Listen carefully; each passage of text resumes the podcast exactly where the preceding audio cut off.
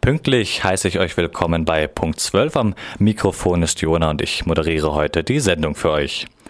Nach den in den letzten Wochen politischen Schwerpunkten bezüglich Landtagswahl und allerlei Demonstrationen haben wir nun mal die Zeit, uns der Kultur zu widmen, im konkreten Fall dem Theater. Wir stellen euch das neue Stück der Immoralisten vor, die kleinen Füchse, ein sehr politisches Theaterstück das heißt, eigentlich verpacken wir die Politik in unserer Sendung nur in den kulturellen Deckmantel. Nichtsdestotrotz ist das Stück spannend und dazu sehr aktuell. Um halb eins kehren wir dann endgültig zur Politik zurück. Da gibt's nämlich die Nachrichten und anschließend um Viertel vor eins wie immer die Veranstaltungshinweise für den heutigen Montag, darunter sowohl kulturelle als auch politische Veranstaltungen. Wir starten aber erstmal mit etwas Musik. Die Breaks mit Lurleen.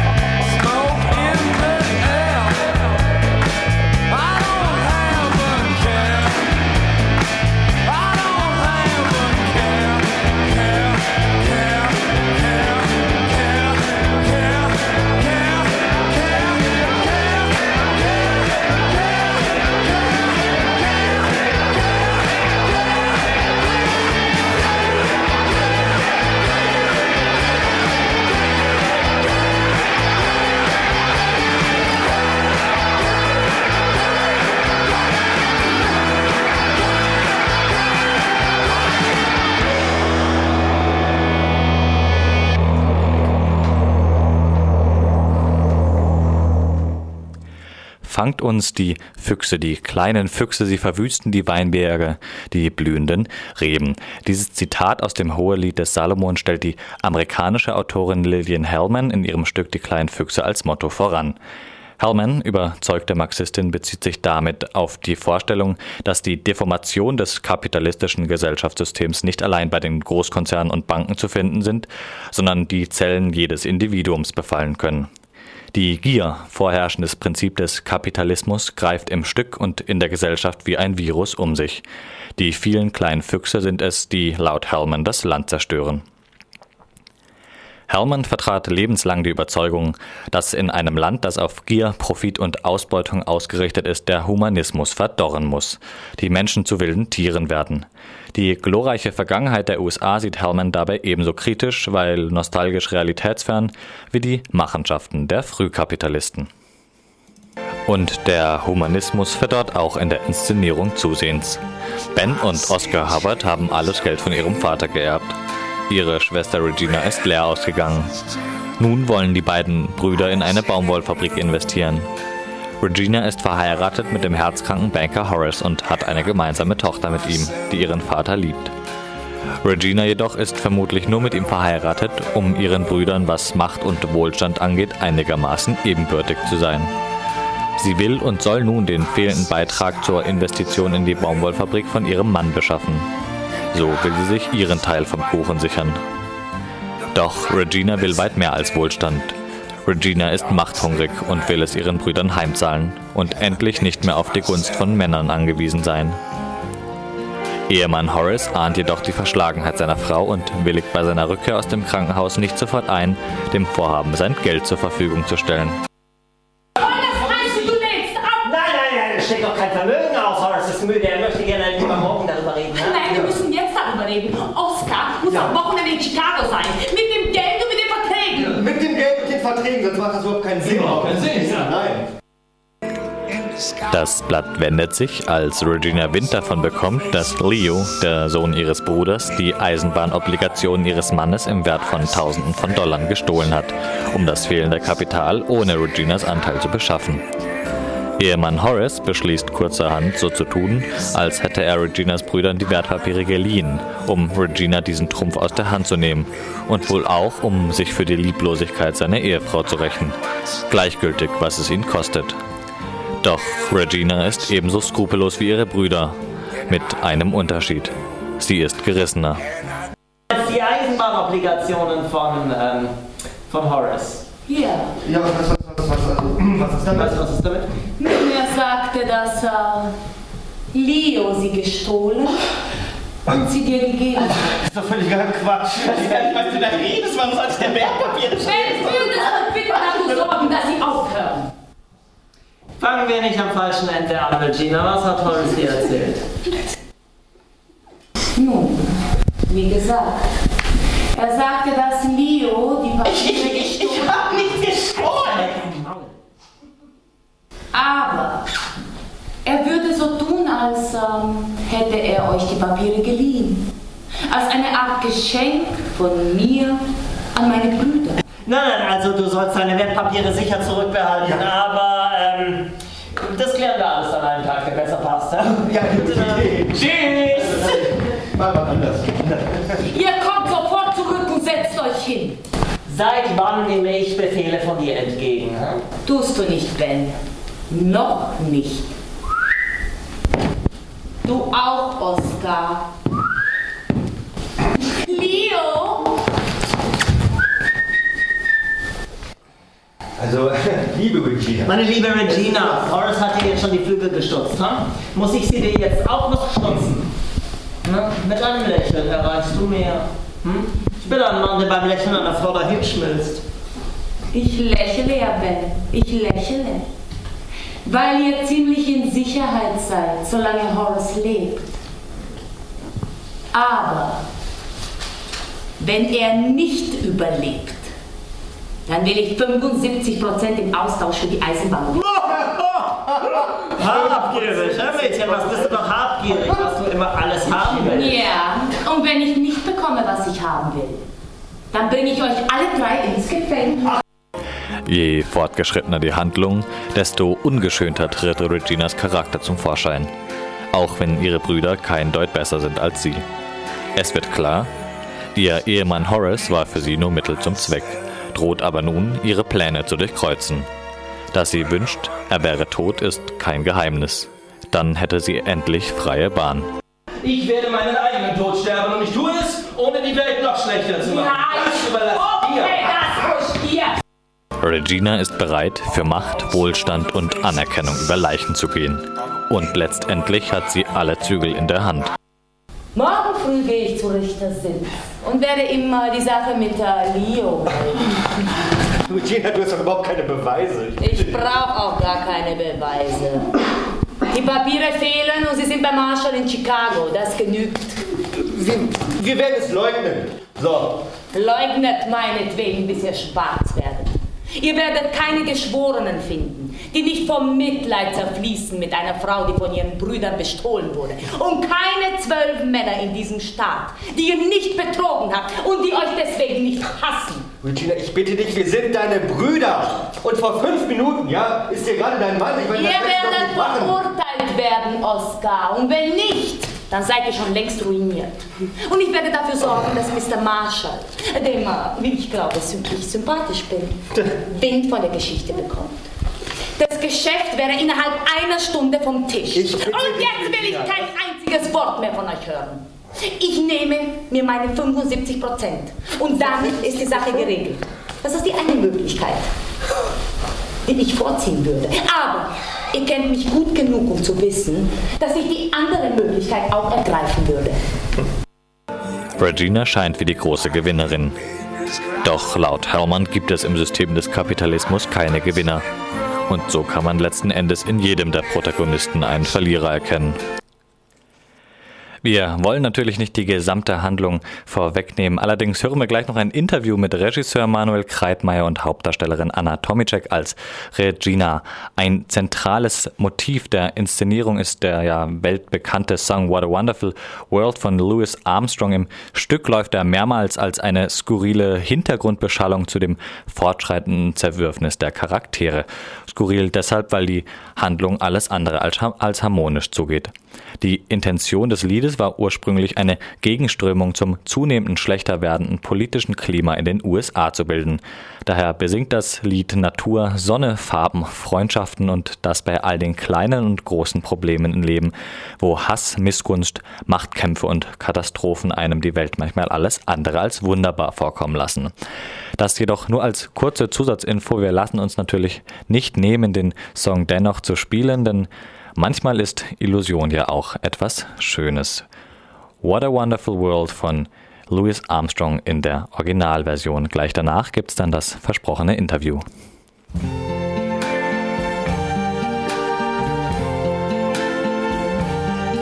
I see trees of green,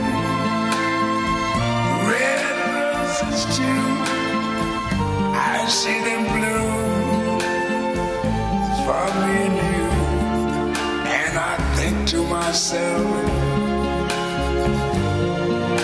what a wonderful world.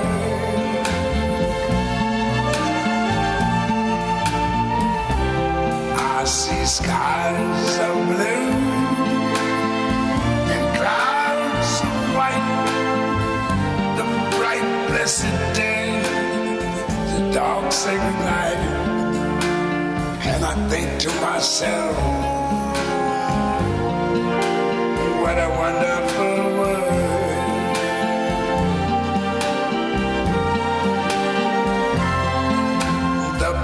of the rainbow, so pretty in the sky are also on the faces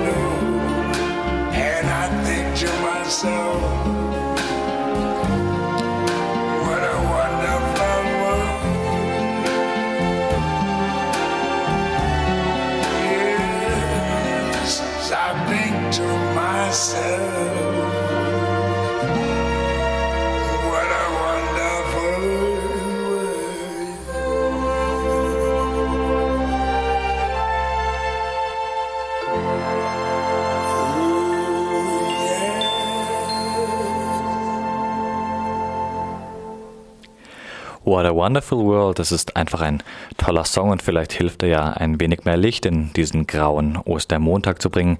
Wir machen weiter mit dem Interview zum ak aktuellen Theaterstück der Immoralisten, die kleinen Füchse. Wir sprachen mit der Darstellerin der Regina Anatomicek und Regisseur Manuel Kreitmeier unter anderem über die geschichtlichen und politischen Hintergründe des Stücks.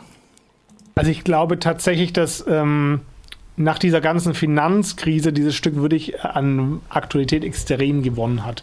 Also man hat halt sozusagen gesehen, wohin führt diese Gier im Kleinen, also dass eben, was weiß ich, jeder ähm, ähm, Börsenspekulant meint, ich könnte doch noch ein bisschen mehr rausschlagen. Ähm, diese Gier im Kleinen kann halt zum Zusammenbruch des sozusagen eines Teils des Systems zumindest führen oder kann wirklich richtig üble Folgen haben. Das haben wir in der Finanz- und Bankenkrise halt gemerkt.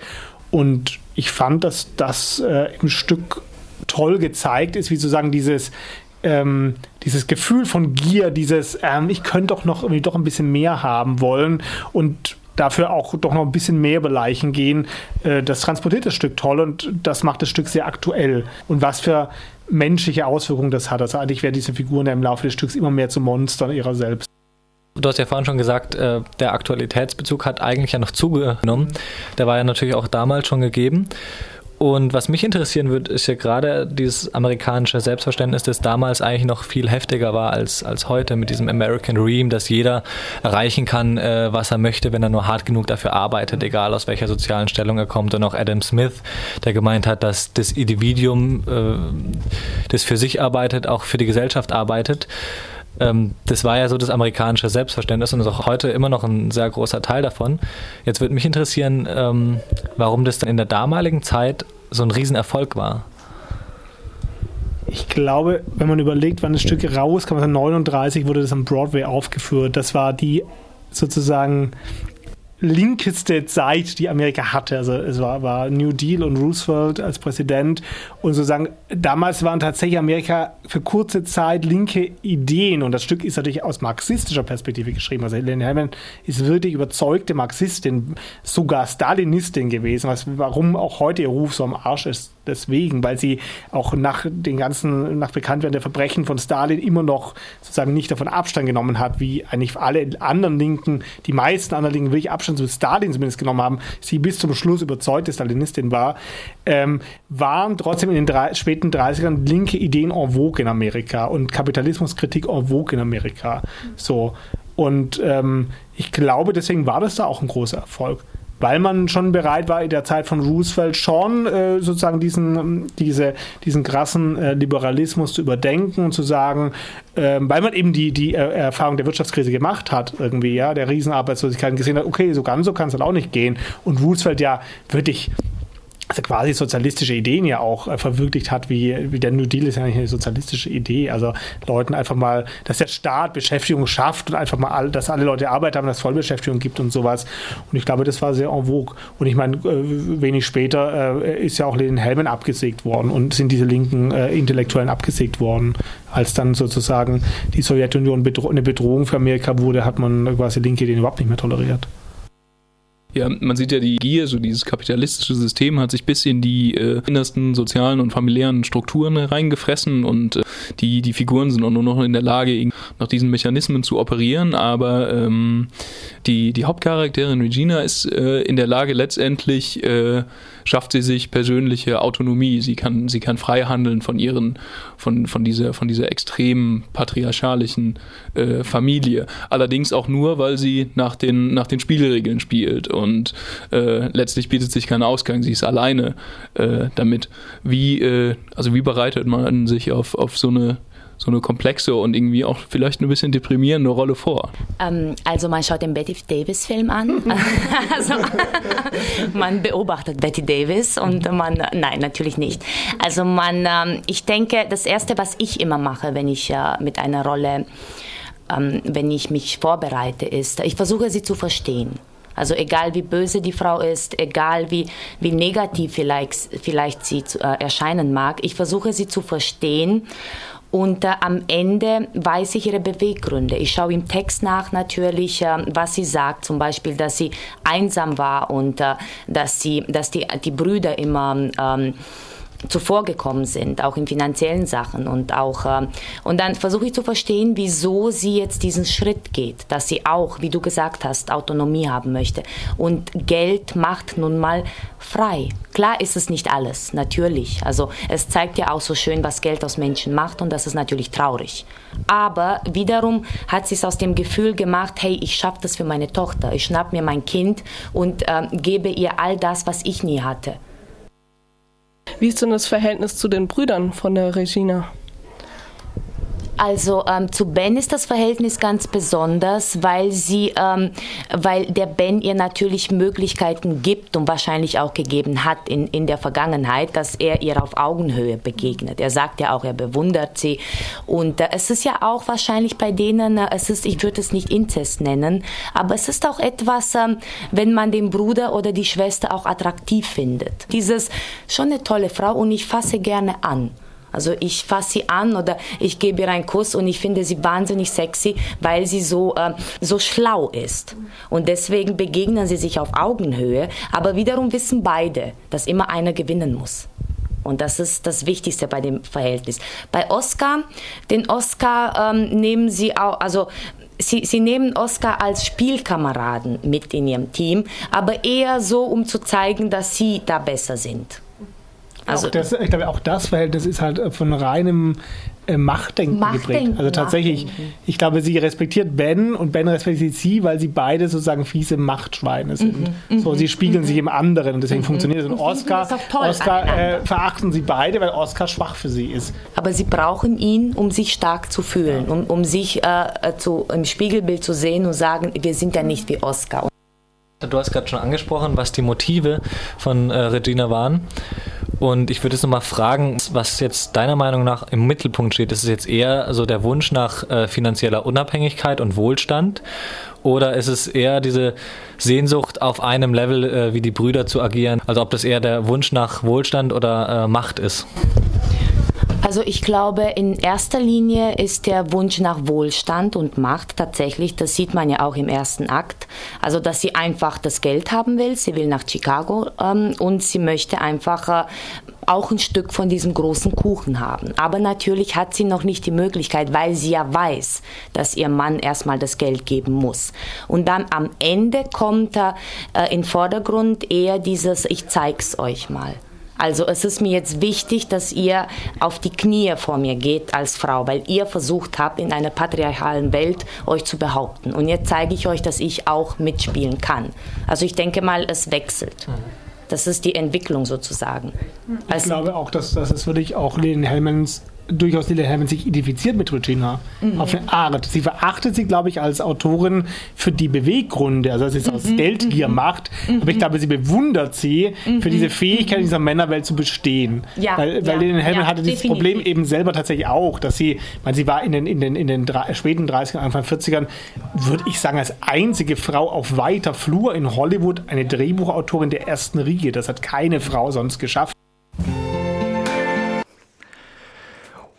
Soweit unser ausführlicher Bericht zur aktuellen Theaterinszenierung der Immoralisten. Die kleinen Füchse von Lillian Herman läuft noch bis zum 14. Mai, immer donnerstags, freitags und samstags jeweils um 20 Uhr. Unsere gesamte Montagsredaktion von Punkt 12 war begeistert. Es lohnt sich also, das Stück anzuschauen. Wir spielen jetzt noch einen Song, der kommt von Systems Officer, Shapeshifter und danach gibt's dann auch schon die Nachrichten.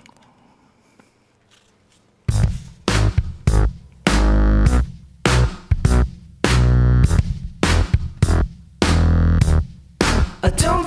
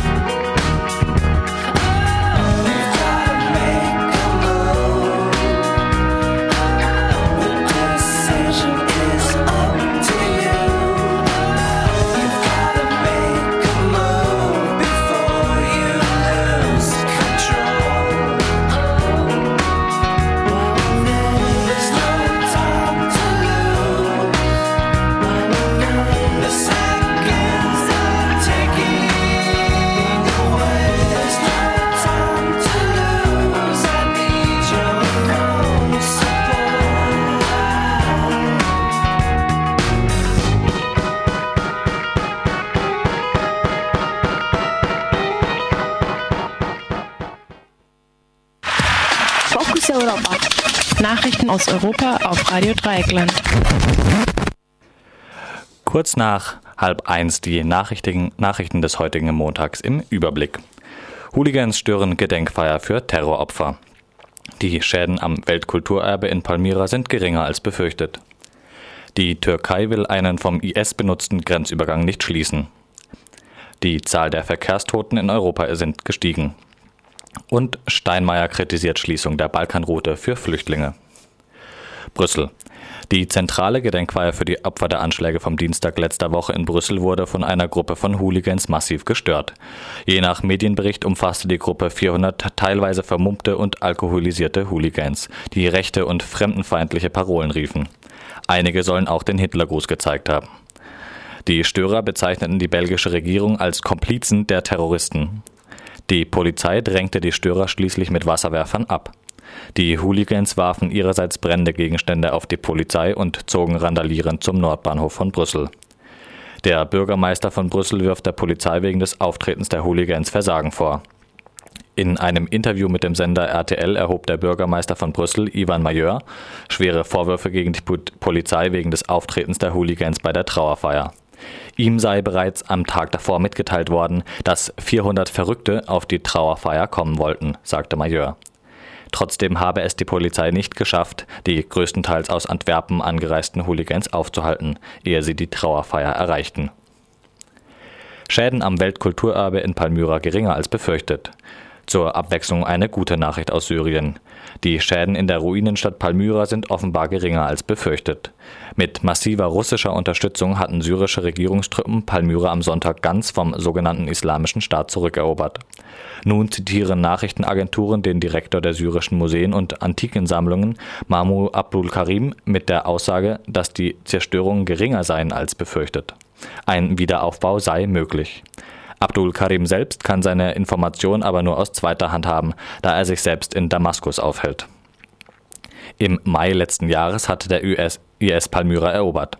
Anschließend stellte der IS Videos von der Sprengung zweier hellenistischer Tempel und der Zerstörung von Statuen ins Netz. Außerdem behauptete der IS, die übrigen Ruinen vermint zu haben und auch sie zu sprengen, wenn Palmyra angegriffen wurde. Erste Bilder aus Palmyra zeigen, dass das antike Theater intakt blieb, das der IS für Exekutionen gebraucht hatte.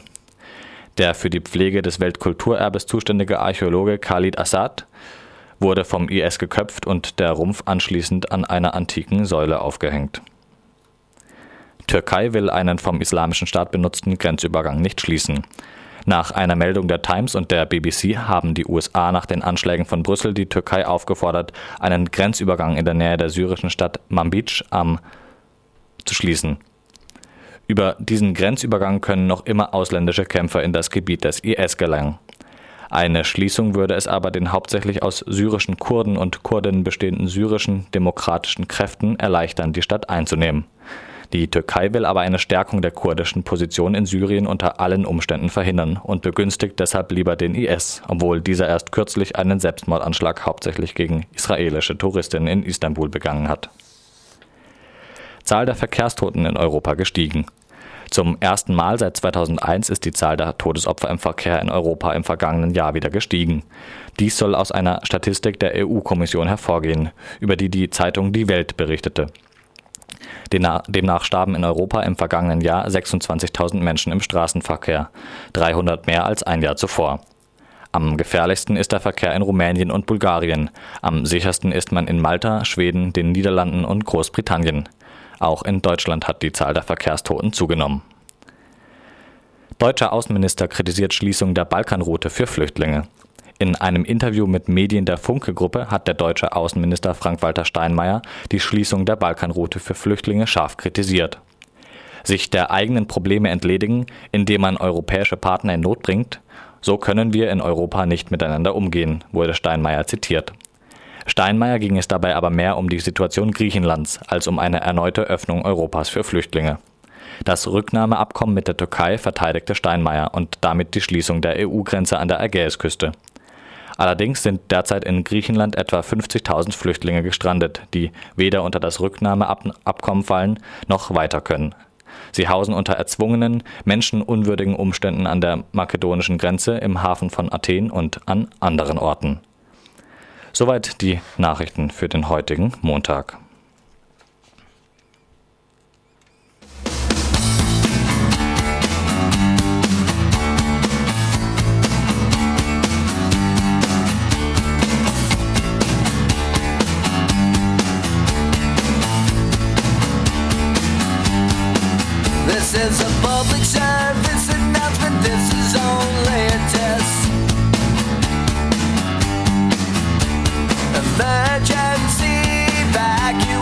protest.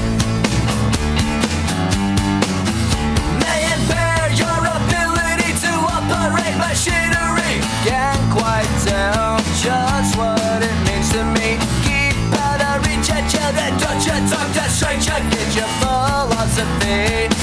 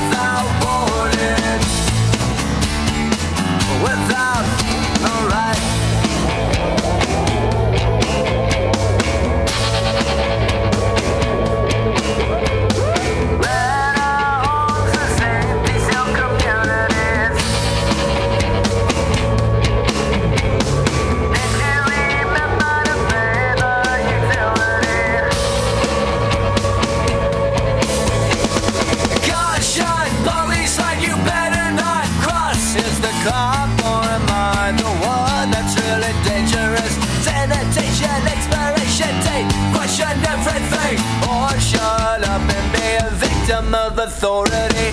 Warning, level.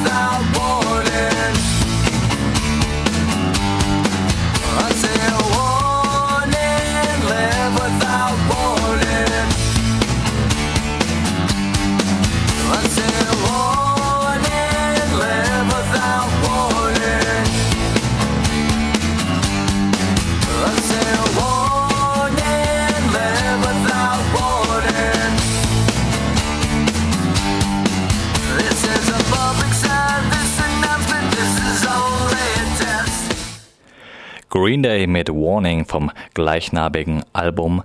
Wir machen weiter mit den Strokes mit dem mystischen Titel Undercover of Darkness und um Viertel vor eins gibt es dann auch schon die Veranstaltungshinweise für den heutigen Ostermontag. Musik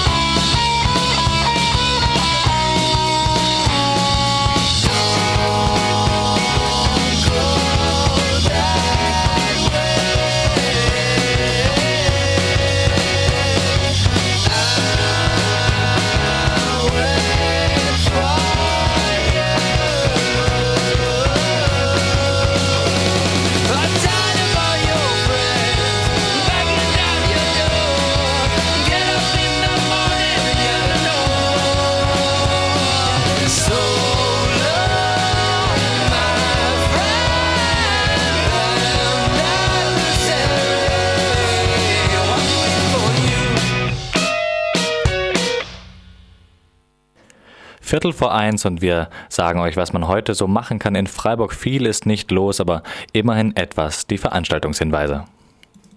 Die Veranstaltungshinweise für den heutigen Montag.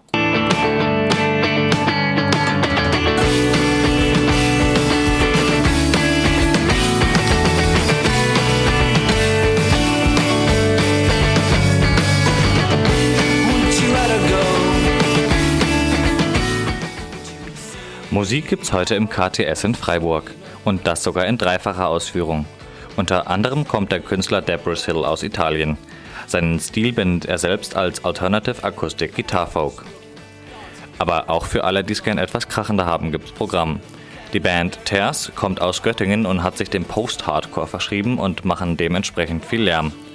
Da wir die Zeit haben, hören wir auch hier kurz rein.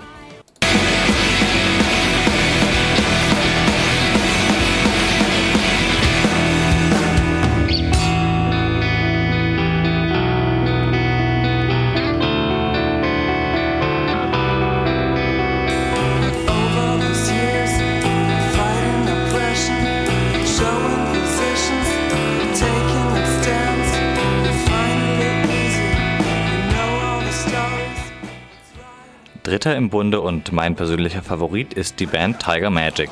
Erstklassige Backing Vocals und coole Drives sind die Charakteristika dieser Band. Um es komplett zu machen, auch hier ein Hörbeispiel.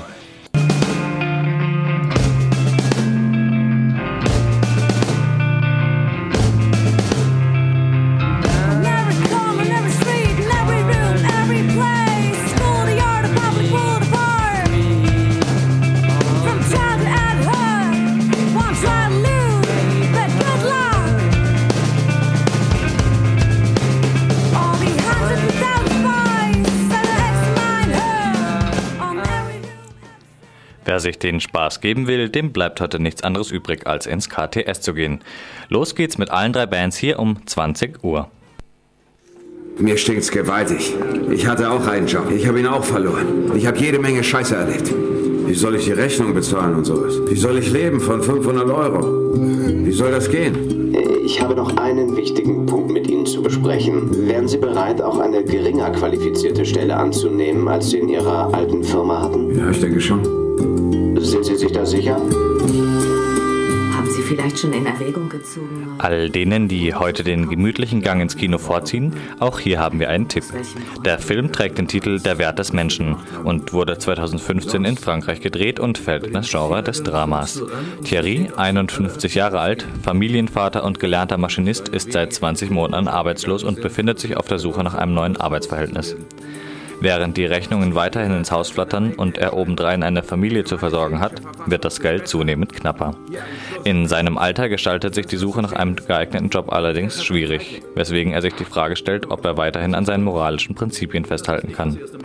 Als er schließlich eine Anstellung als Kaufhausdetektiv findet, gerät er aufs Neue in ein moralisches Dilemma, das ihn endgültig vor die Wahl stellt, ob er dazu imstande ist, den Gesetzen des Marktes zu gehorchen oder nicht. Er soll nicht nur ein anderes wachsames Auge auf die Kunden werfen, sondern auch auf die anderen Angestellten. Für alle, die neugierig geworden sind, der Wert des Menschen heute um 19 Uhr im Friedrichsbau. Und auch die Politik lassen wir nach den Landtagswahlen nicht außen vor.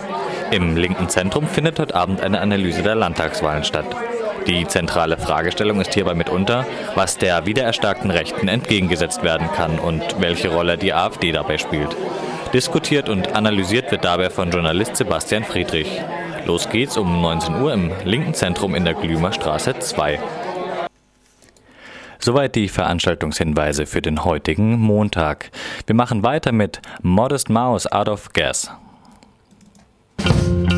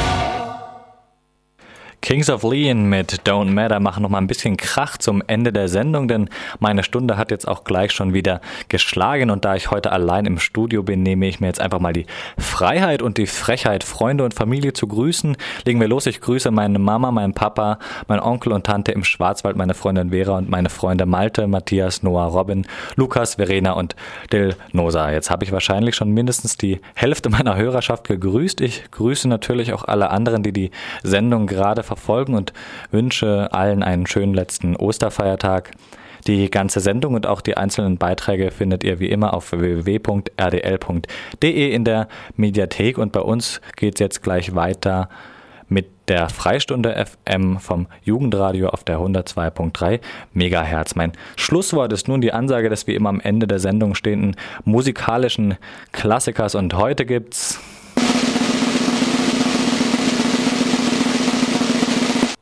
Ja, ein bisschen Drama muss sein, wenn man eine Band wie Pink Floyd ansagt. Pink Floyd, hey you, viel Spaß und bis demnächst.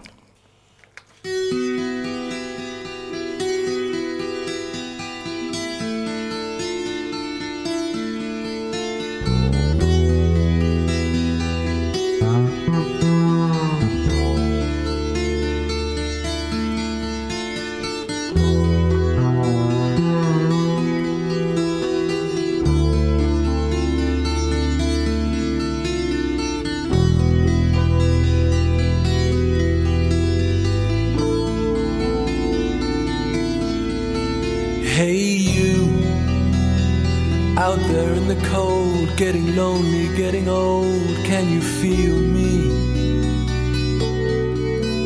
Hey, you, standing in the aisles with itchy feet and fainting smiles, can you feel me? Hey, you, don't help them to bury the light.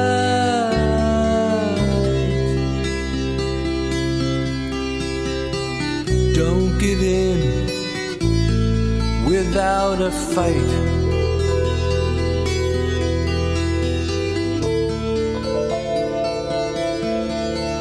Hey, you, out there on your own, sitting naked by the phone, would you touch me? Hey, you, with your ear against the wall, waiting for someone to call out, would you touch me?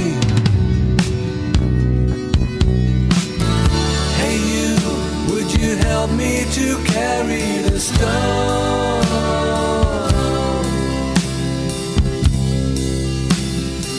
Open your heart, I'm coming home.